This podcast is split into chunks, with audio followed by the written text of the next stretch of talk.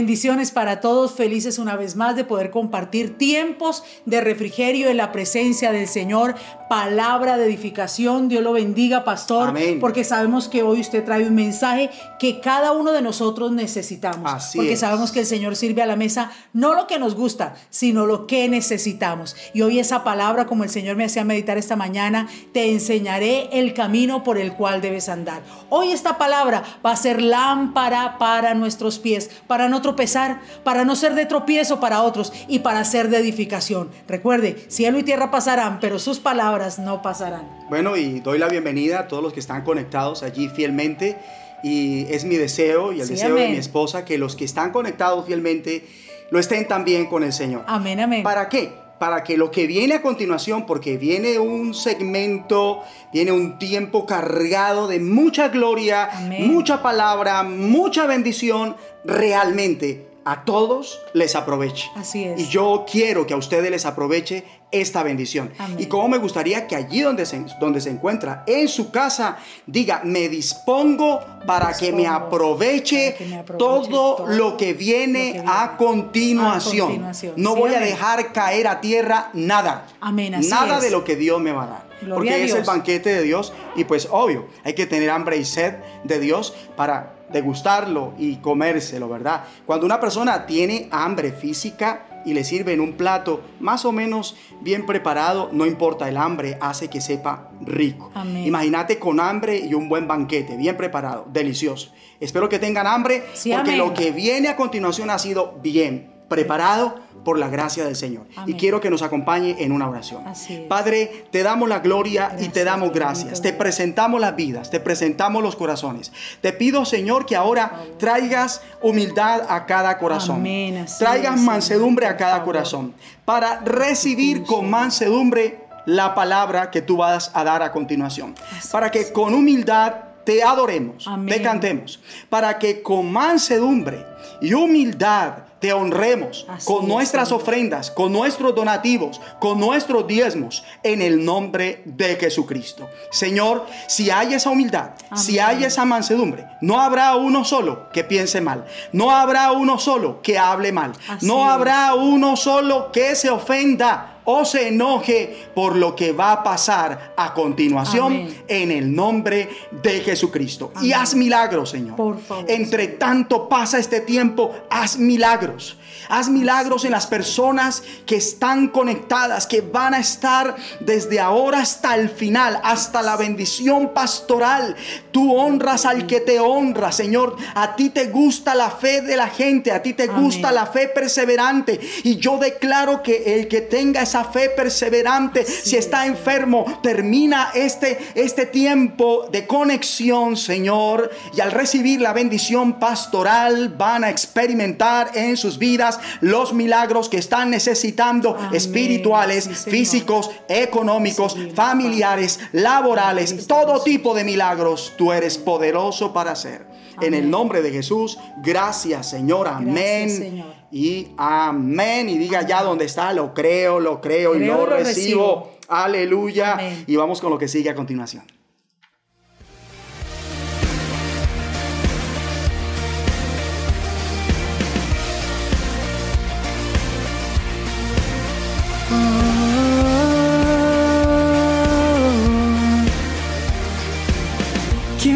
El poder del pecado? Su amor es fuerte y poderoso. El Rey de gloria, el Rey de majestad. Yeah, yeah, yeah. Conmueve el mundo con su estruendo y nos asombra con maravillas. El Rey de gloria, el Rey de majestad. Gracia sublime es, perfecto es su amor. Tomaste mi lugar, cargaste tú mi cruz, tu vida diste allí,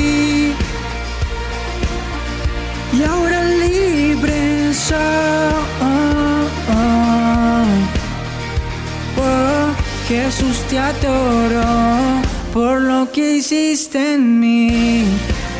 Oh, oh, oh. Pusiste en orden todo el caos, nos adoptaste como tus hijos, el Rey de Gloria, el Rey de Majestad, el que gobierna con su justicia y resplandece con su belleza, el Rey de Gloria, el Rey de Majestad. Gracias sublime es perfecto de su amor. Tomaste mi lugar, cargaste tú mi cruz, tu vida diste allí y ahora libre soy. Oh, Jesús te adoro por lo que hiciste en mí. Digno es el Cordero de Dios. Yeah, yeah, digno es el Rey que a la muerte venció. Digno es el Cordero de Dios.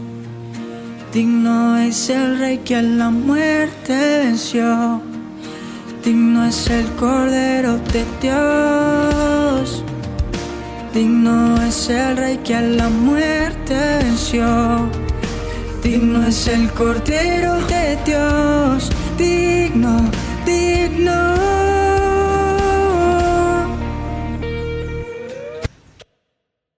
Bueno, vamos a la palabra del Señor en el primer libro de Crónicas, capítulo 16, en el versículo 22. Leo para ustedes en el nombre de Jesucristo. No toquéis, dijo, a mis ungidos, ni hagáis mal a mis profetas. Y el asunto que vamos a tratar a continuación es el siguiente, los intocables. Los intocables. Y no voy a hablar precisamente de la película ganadora del Oscar en 1987. No. Permítame, para entrar en materia, decir lo siguiente. Una persona intocable es la que merece extraordinario respeto y no puede o no debe ser alterado o dañado. Ahora, esto no significa que no puedan ser tocados. Teniendo en cuenta este significado, ya veremos esto de una manera más clara. ¿A qué se debe que sean tan especiales e intocables? Al amor que tiene Dios por ellos. Miremos esta realidad. Hay gente a la que Dios la ama tanto que no admite que los toquen, es decir, que los irrespeten o dañen. Tan es así que Dios dice, si alguno los toca, toca la niña de mis ojos. Acompáñeme en Zacarías capítulo 2, versículo 8 y veamos lo siguiente. Porque así ha dicho Jehová de los ejércitos, tras la gloria me enviará él a las naciones que os despojaron, porque el que os toca, toca a la niña de su ojo. Esta posición y concepción de Dios por su pueblo es contundente y sin precedentes. Escuchen, porque el que os toca, toca a la niña de su ojo. A su pueblo Israel lo hace respetar. Dios lo defiende. Lo venga de todo lo malo que le hagan. Aquí ya comenzamos a ver quiénes son los intocables, en el sentido que no deberían ser irrespetados ni dañados, y como dije, esto, esto no significa que no puedan ser tocados. Como el semáforo, cuando está en rojo significa que quien conduce debe hacer un alto, pero esto no implica que no pueda seguir de largo estando en rojo. Si quiere, se lo pasa. Ya es decisión del conductor, pero hacerlo es una infracción y trae una consecuencia. Igual al decir los intocables, no significa que no puedan ser tocados, mas hay de quien o quienes lo hacen, porque quien tal hace, dice el profeta, porque el que os toca, toca a la niña de su ojo. En términos biológicos, la niña es la pupila o el centro del ojo, una de las partes más sensibles del cuerpo humano. Y Dios está diciendo en boca del profeta Zacarías, cuando tocas a Israel, has tocado la parte más sensible de mi ser. Con razón, dentro del contexto, dice el profeta, el Dios Todopoderoso me envió a acusar a las naciones que le robaron todo a Jerusalén. Así dice nuestro Dios, yo castigaré a todas las naciones que le han hecho daño a mi pueblo. Quien le hace daño a mi pueblo, también me lo hace a mí. Yo haré que sus propios esclavos les roben todas sus pertenencias. Zacarías 2, verso 8 al 9. Ahora, esto implica para la iglesia de Jesucristo, que viene a ser la Israel de Dios, según Gálatas 6, 15 al 16, que cuando se ataca al pueblo de Dios, dice el Señor, está metiendo su dedo en el centro de mi ojo, y quien lo haga, ya verá que le sucederá. El que tiene oídos para oír, oiga. Cualquiera que toque a los intocables con malicia o premeditación, ya sea que los irrespete o dañe, enseguida experimentará la ira de Dios. Recuerdo muy bien ahora mismo aquel presidente que desde sus entrañas maldijo públicamente a la nación de Israel, al pueblo judío, de donde viene la salvación para el mundo. Y solo fue cuestión de tiempo para que un cáncer repentino lo fulminara. También recuerdo al rey Jeroboam, quien luego de oír la palabra de Dios contra el altar donde el rey solía quemar incienso en boca del profeta, no le gustó. Y extendió su mano desde el altar y dijo, prendedle. Mas la mano que había extendido contra el profeta se le secó y no la pudo enderezar y el altar se rompió y se derramó la ceniza del altar conforme a la señal que el varón de Dios había dado por palabra de Jehová. Esto es impresionante. Acabamos de leer en la palabra, ni hagáis mal a mis profetas, ¿verdad? El mal que una persona decide hacer contra un profeta, escúchelo, se le devuelve. Dios se lo hace a la persona. Por eso me aterra en el sentido de que me asombra lo que Dios muestra a Juan para el último tiempo en cuanto a los que se metan con sus profetas, los dos testigos, profetas de verdad. En Apocalipsis 11:5 leemos, acompáñeme. Si alguno quiere dañarlos, sale fuego de la boca de ellos y devora a sus enemigos. Escuchen lo que viene a continuación y voy a pedir que lo subrayen mientras leo. Y si alguno quiere hacerles daño, debe morir él de la misma manera. Lo vuelvo a leer.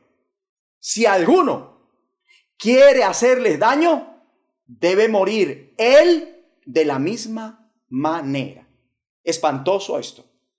Si alguno quiere hacerles daño, ¿a quiénes? A los profetas. Debe morir como? De la misma manera.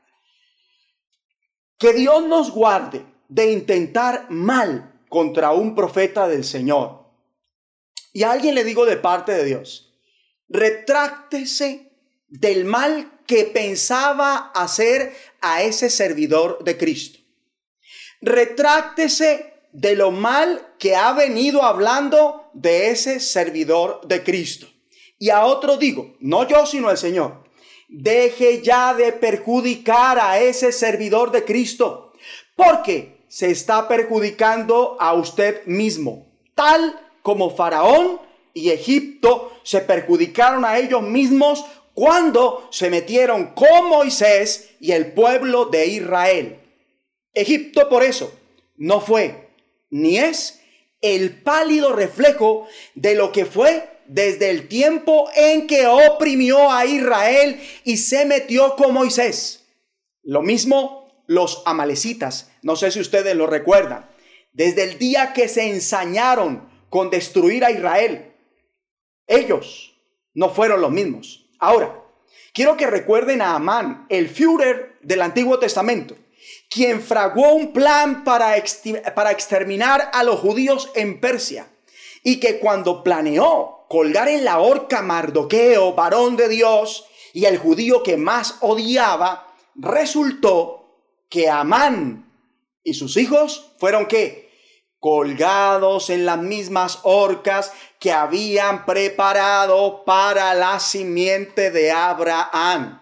Exactamente lo que Amán planeó para los judíos, Dios se lo hizo como lo muestra en Apocalipsis. Ojo, Dios no ha cambiado, porque esto está ya profetizado para el último tiempo, el tiempo apocalíptico. Recuerden, Apocalipsis 11:5. Si alguno quiere hacerles daño, ¿a quiénes? A los profetas. El fulano, el tal, debe morir de la misma manera. Impresionante. Y a propósito, hablando de la simiente de Abraham, Acompáñeme al siguiente pasaje bíblico en el primer libro de Crónicas, capítulo 16, verso 13 en adelante. Vamos a leer varios versículos y quiero que estemos muy enfocados. Leo para ustedes. Oh vosotros, hijos de Israel, su siervo, hijos de Jacob, sus escogidos. Subrayemos Israel, subrayemos Jacob.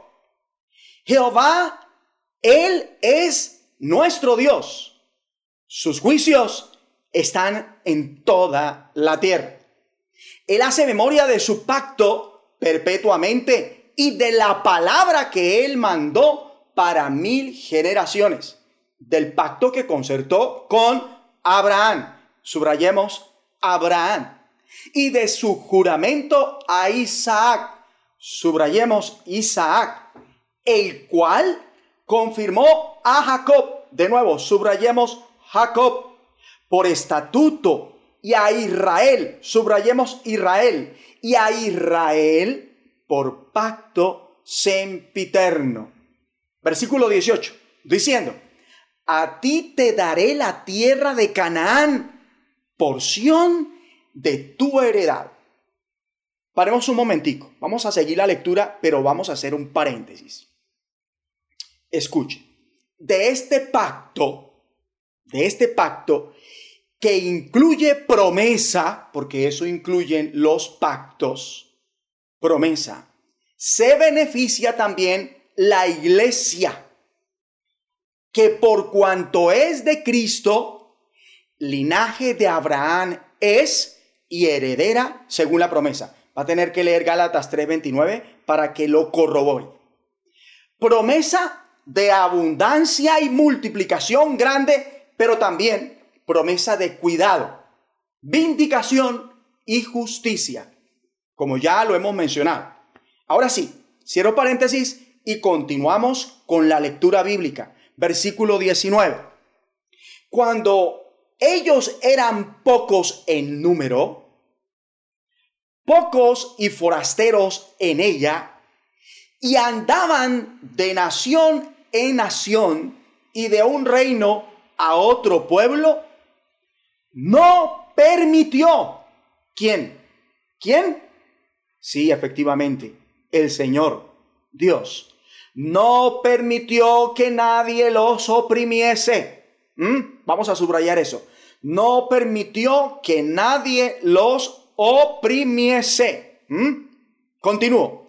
Antes, por amor de ellos, mire la confirmación de todo lo que he dicho hasta aquí castigó a los reyes, porque en este caso fueron quienes intentaron oprimir al pueblo de Abraham, de Jacob, ¿verdad? De Israel.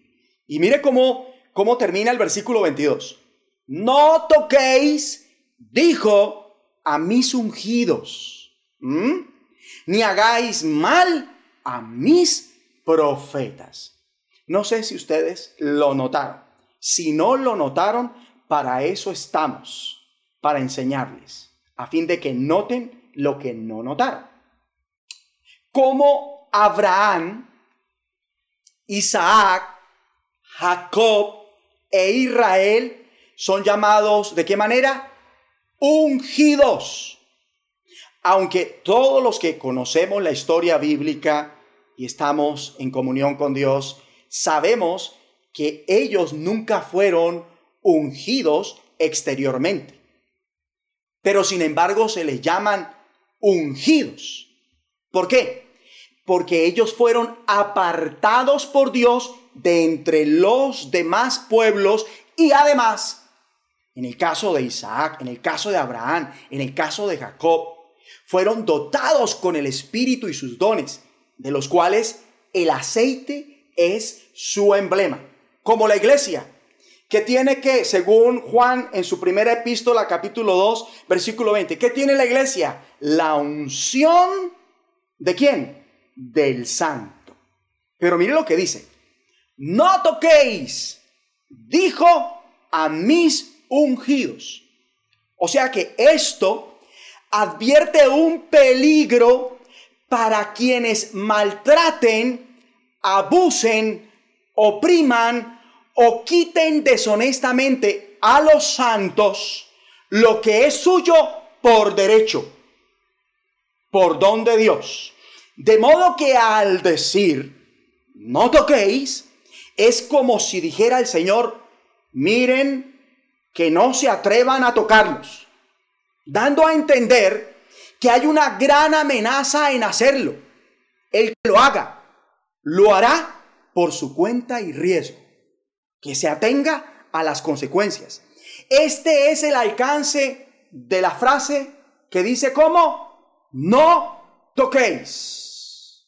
Me pregunto, ¿qué le espera a los que mataron al Señor, porque ellos lo tocaron a puñetazos, bofetadas, azotes, lo clavaron a un madero, lo humillaron, lo escupieron.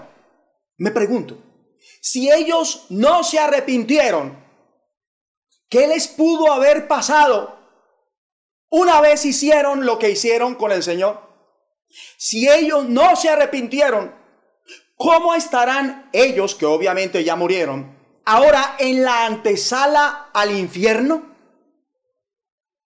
Si ellos no se arrepintieron, ojo, y todavía no han sido juzgados, ¿cuál será el juicio de Dios para ellos? También me pregunto, ¿qué habrá pasado con los que azotaron a Pedro y a Juan? ¿O qué sería y qué será de quienes apedrearon a Esteban? En fin, es que meterse con los intocables, lo voy a decir de esta manera, es como una ruleta rusa. Lo pongo entre comillas, un suicidio. O vivir para un día morir y sí o sí dar cuentas por haberse metido con los intocables, que entre ellos están además, para los que no lo sabían, los huérfanos y las viudas, con los cuales tiene Dios un cuidado especial. Acompáñeme al siguiente pasaje bíblico en Éxodo 22. Vamos a mirar el versículo 22. Leo para ustedes a ninguna viuda ni huérfano, ay, subrayemos, ninguna viuda. Si es viuda, ojo con esto. Cuidado con ella. Si es huérfano, ojo con esto. Cuidado con él. Porque mire lo que dice Dios, no yo. A ninguna viuda ni huérfano afligiréis. Impresionante debemos subrayar de otro color, afligiréis. Cuidado. ¿Recuerdan? ¿Qué leímos? El pasaje introductorio, no toquéis. ¿A quiénes? Los ungidos del Señor. Luego dice, no hagáis mal. ¿A quiénes? A los profetas del Señor. Ahora dice, no afligiréis. ¿A quiénes? A ninguna viuda ni huérfano. Y el Espíritu Santo me guió tremendamente a que diga lo siguiente. A alguien me estoy dirigiendo y esa persona tiene que verme a los ojos y cara a cara. Así como estamos. Usted está causando aflicción a una viuda y sin darse cuenta está devorando su casa. Deje de hacerlo. Pida perdón a Dios y a esa viuda y restituya. Páguele lo que debe, lo que ha devorado de su casa. Y mi consejo, como pastor, que doy de parte del Señor, hágalo cuanto antes, porque Dios no va a permitir que se le cause daño a una viuda sin dejar de castigar al que lo hace. Así que, si no es que ya Dios lo está castigando, o si no quiere que Dios lo castigue, haga lo que acabo de decir de parte del Señor. Porque es delicado afligir a una viuda, rezarza el mal que le ha causado a esa viuda en el nombre de Jesucristo. Y a las viudas, los santos, los profetas, me dirijo y les digo lo siguiente. Dios en ocasiones no va a impedir que nos hagan mal, que nos injurien. Pero eso no significa que las cosas se van a quedar así. Porque Dios, con hechos, va a demostrar que no va a permitir que la gente nos haga daño así como así. Él no va a permitir que la gente crea o piense que puede hacernos daño y que no hay consecuencias, que no pasa nada. Con razón, nos dice el, nos dice el Señor a los que seamos objeto de maltrato. Mire, qué lindo el Señor. Y esto que Él nos dice es para guardarnos el corazón. Mire lo que nos dice el Señor a los que somos objeto de maltrato. Así nos dice el Señor. Bendecid a los que os maldicen. Haced bien a los que os aborrecen. Y orad por los que os ultrajan y os persiguen. Hey, diciendo como el Señor, pues así lo hizo Esteban. Lo aprendió el Señor Jesús. Esteban lo dijo. A quienes lo lapidaban en carne viva con odio, con rabia, habiendo hablado bien y enseñado verdad, oró al Señor diciendo, Señor, no les tomes en cuenta este pecado. Y si usted quiere comprender mejor esto que acabo de decir, vaya Mateo 5:44, Lucas 23:34, Hechos 7:60 y corrobore. Y escuche, cuando Esteban hace esta súplica, que el Espíritu Santo me ha dado como modelo para hacerla. Todos los que somos objeto del maltrato de los demás, ¿sabe por qué debemos hacerla? Para aplacar la ira de Dios, porque si hay algo que Dios siente contra aquellos que maltratan, a un profeta, a sus ungidos, a, una, a un huérfano, y a una viuda, él siente ira y quiere castigarlos automáticamente. Por eso Jesús dijo, oren por ellos, oren por ellos y no contemplen en su corazón el deseo de desquitarse ni de venganza. Hágales bien, porque quien se mete con los intocables, este siempre lleva del bulto. Por eso nosotros debemos orar por ellos. Si no, mire lo que pasa a quien aflija a un huérfano o una viuda. Estamos en, en Éxodo. Vamos al versículo 23. Porque si tú llegas a afligirles, Dios mío, guárdanos. Lo voy a volver a leer. Porque si tú llegas a afligirles y ellos clamaren a mí. Impresionante. Ciertamente oiré yo su clamor. Versículo 24. Y mi furor se encenderá y os mataré a espada por afligir a una, a una viuda. Os mataré a espada. O sea que si una persona que está afligiendo a una viuda tiene hijos, entre ellos hijas, que ya son adultos y están, están casados, Dios dice, si quiero, le mato el marido a su hija para que ella quede como viuda. Apocalipsis 11:5, acuérdense, porque dice en el versículo 24, y vuestras mujeres serán viudas. En el peor de los casos, ¿sabe qué puede hacer Dios con un varón que está afligiendo a una viuda y que es casado? Puede hacer que su mujer enviude. ¿Cómo? Matándolo a él por afligir a la viuda. Esto es impresionante. Está escrito en la palabra. Y además, así por los huérfanos. Por eso añade, y huérfanos vuestros hijos. Si esto hace el Señor con el que aflige una viuda? ¿Qué no hace el Señor con el que aflige a un huérfano? ¿Recuerdan la ley del Señor para los que maquinen contra los profetas en el tiempo apocalíptico?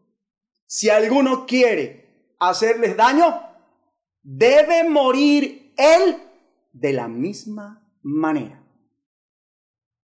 Dios no cambia. Dios no cambia. De manera que el que aflige a una viuda, que se atenga a las consecuencias. No sé si lo estamos comprendiendo. Así que mucho cuidado con todo esto. Porque esto también aplica para los niños que creen en el Señor. Claro está, en otro sentido, pero mantiene la esencia. Veamos Mateo 18. Lo que voy a leer a continuación no lo digo yo, ni está acomodado, ni fuera de contexto. Con muchos cristianos que sí están fuera de contexto. Como pretexto para hacer lo que ellos quieren. En Mateo 18, versículo 6, lo dice Jesús, el que vive para interceder por nosotros a la diestra del Padre. Y cualquiera que haga tropezar a alguno de estos pequeños que creen en mí, subrayemos eso, que creen en mí. Los niños que creen en Jesús. Dice Jesús, cualquiera que los haga tropezar, mejor les fuera. Ojo, ojo, ojo, ojo. Mire, tan terrible va a ser el castigo, o tan terrible es el castigo para la persona que se mete con un niño que cree en Jesucristo que Jesucristo les aconseja, les aconseja algo antes de recibir el, castigo. Mejor le fuera que se le colgase al cuello una piedra de molino de asno y que se le hundiese en lo profundo del mar. En lo profundo del mar. ¿Cómo será de letal hacer que un niño que cree en el Señor deje de hacerlo o que se pierda? Que miren lo que acaba de decir Jesús. Es supremamente delicado hacerle pasar un mal rato a un niño, a un niño que cree en el Señor, o intimidarlo, o aprovecharse de él de cualquier manera. Ustedes saben que el abuso tiene muchas versiones. El abuso es multiforme. Por eso dice el Señor, mirad, lo dice Jesús, mirad que no menospreciéis a uno de estos pequeños. Usted lo va a leer en Mateo 18:10. ¿Qué dice el Señor? Mirad, miren. Dice el Señor, ¿cómo nos advierte acerca de los pequeños? No los menospreciéis. De los ungidos, no los toquéis. De los profetas, no les hagáis mal de los huérfanos y las viudas, no los afligiréis. Y ahora, de los extranjeros, ¿qué dice? ¿Sabe qué dice? No los engañarás ni angustiarás. Impresionante. Acompáñeme a Éxodo capítulo 22. Usted va a leer conmigo. Va a ver que esto es verdad. Versículo 21. Dice así. Y al extranjero no engañarás. Subrayemos eso. No engañarás. Ni angustiarás. Ni angustiarás. Subrayemos eso también con el mismo color. No engañarás ni angustiarás a quién? Al extranjero. El extranjero hace parte de los intocables. ¿Por qué? Razón. Extranjeros fuisteis vosotros en la tierra de Egipto.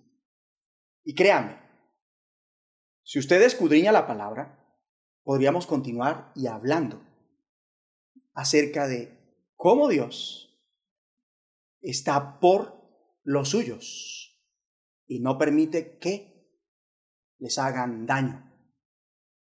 Hay del que se meta con ellos. Bueno, más al buen entendedor. En conclusión, Dios cuida qué? ¿Qué? ¿Qué cuida? Dígalo ya. ¿Qué cuida? La niña de qué? De sus ojos. Es decir, la nación de Israel los hombres nuevos creados según Dios, que heredaremos la tierra, porque es que somos una nación más que una religión. ¿Y saben qué? Ninguna nación en el mundo podrá igualar la fuerza defensiva que guarda al Estado de la Israel de Dios y la Israel terrenal. Es más, el arcángel Miguel tiene asignada la tarea específica de guardar a Israel. Corrobórelo en Daniel 10, verso 13, 21, 12, 1, Apocalipsis 12, 7. De manera tal que el Señor, esto lo dijo el salmista por revelación, eso es lo que queda de la comunión con Dios. Dicen unas cosas que son verdad.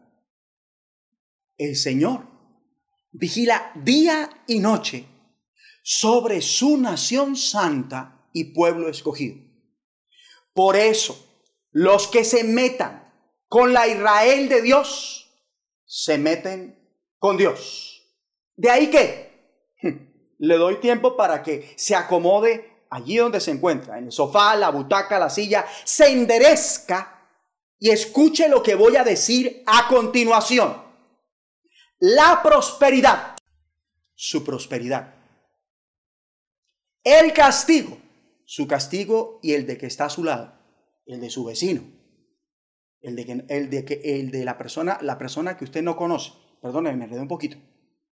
La prosperidad y el castigo suyo y de los que lo rodean depende de cómo ellos traten a la Israel de Dios.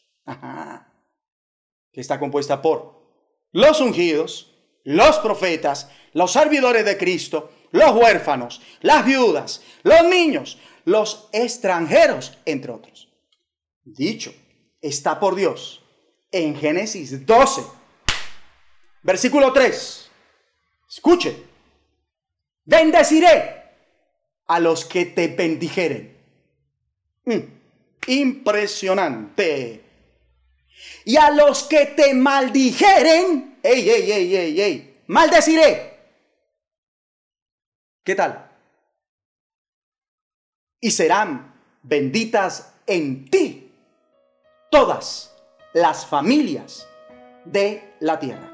Yo creo que más claro y decisivo no puede ser el Señor con esta palabra. Dios está por los que aman y tratan bien a los descendientes de Abraham. Dios está por los que son amigos de los descendientes de Abraham y ellos gozan de su favor celestial. Pero los que no, ya ustedes saben que recibirán su juicio riguroso. La manera más rápida y efectiva para estar del lado de Dios. ¿Sabe cuál es? Estar por la Israel de Dios, con su pueblo, con sus ungidos, con los profetas, con los huérfanos, con las viudas, con los extranjeros, con los niños, con su pueblo, en la hora que lo necesitan. Y permíteme, permíteme tutearte a continuación. Dios te bendice si tú me bendices. Y yo quiero que le digas a alguien allí donde te encuentras. Dile lo mismo que acabas de oír. Lo que te acabo de decir, díselo. Dios te bendice si tú me bendices. Dios te bendice si tú bendices a Israel. Dios te bendice si tú bendices a la Israel de Dios, sus santos, sus ungidos. Dios te bendice si tú bendices a los profetas del Señor. Dios te bendice si tú bendices a los huérfanos, las viudas, los niños y los extranjeros. Por eso, déjame orar por ti. Allí donde te encuentras, si quieres cerrar tus ojos, bien. Si no, igual. Si quieres mirarme mientras yo te veo, en la medida que oro, perfecto. Y vamos a hacer que Dios haga que esto produzca en nuestras vidas. Señor, te pido con todo mi corazón que esta verdad sea revelada en su totalidad en cada persona que está conectada, que está recibiendo, que recibió todo lo que hoy se ha impartido, para que aplicándola prospere como tú lo quieres este año y siempre, hasta que Cristo venga o hasta que tú lo llames a tu presencia. Esto te lo pido para ellos en el nombre de Jesucristo. Y todos ustedes lo reciben, lo reciben en el nombre de Jesucristo. Amén. Amén. Hola, queremos decirte que es un privilegio que hayas tomado tu tiempo para escuchar esta enseñanza. No has llegado aquí por casualidad esta fue una de las tantas formas en la que Dios ha querido acercarse a ti para darte la oportunidad de transformar tu vida a través de su Hijo Jesús. Donde sea que estés viendo y escuchando esto, es porque quiere hablarte y rescatarte de todo aquello que te haga sentir condenado para salvar tu vida. Para eso entregó la vida de su único Hijo, para que todo aquel que en él crea no se pierda, mas tenga vida eterna. Y si quieres experimentar el gozo de ser perdonado y entrar en su reino, te invito a que repitas conmigo esta oración. Di conmigo, Señor Jesús, reconozco que te necesito, ven a mi vida hoy. Perdona mis pecados y escríbeme en tu libro de la vida. Te acepto como mi Señor y Salvador y me declaro libre por tu gracia del poder del pecado, de la muerte espiritual, de la maldición de la ley, de la maldición generacional y de la enfermedad. Amén. Si hiciste esta oración, de todo corazón te felicito porque has tomado la mejor decisión de tu vida. Háblalo con alguien y si deseas testificarnos lo que Dios hizo contigo, escríbenos en los comentarios o alguna de nuestras redes sociales. Gracias y que el Señor te bendiga. Tremenda palabra, los intocables. Pastor, Dios lo bendiga por esta palabra, una palabra que nos hace meditar, pensar y analizar que muchas veces no hemos recibido las bendiciones que nosotros hemos pedido o hemos anhelado porque no hemos sabido darle el trato a las personas que Dios nos ha puesto alrededor. Así es. Y creo que gran parte de los que hemos oído esta palabra hacemos parte de ese, de ese grupo, de esos escogidos, de los cuales son como la niña de los ojos del Señor.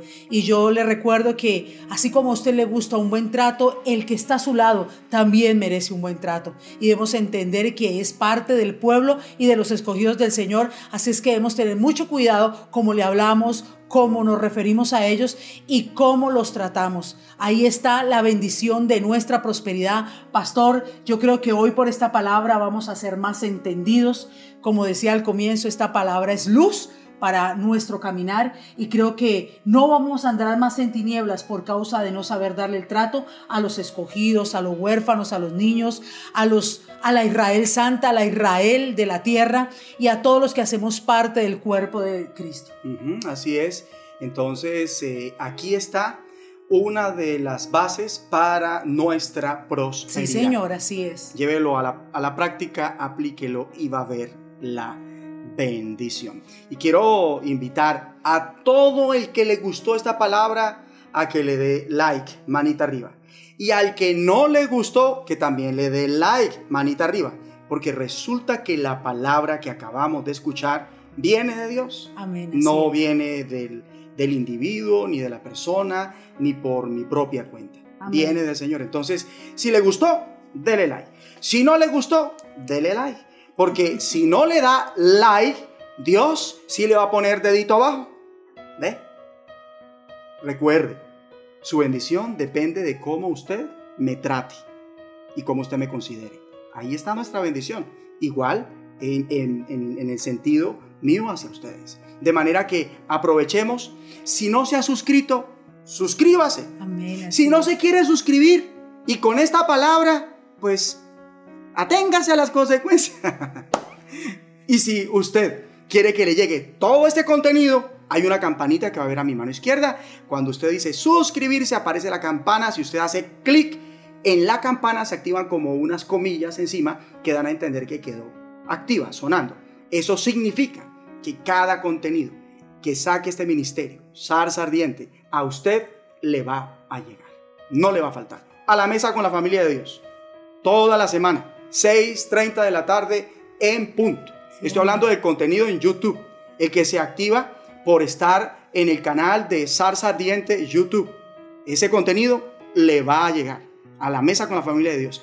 El, el, el contenido dominical tiene acceso a este contenido y a nuevo contenido, a contenido que ya se transmitió, pero que permanece para siempre, porque es la voluntad de Dios expresada.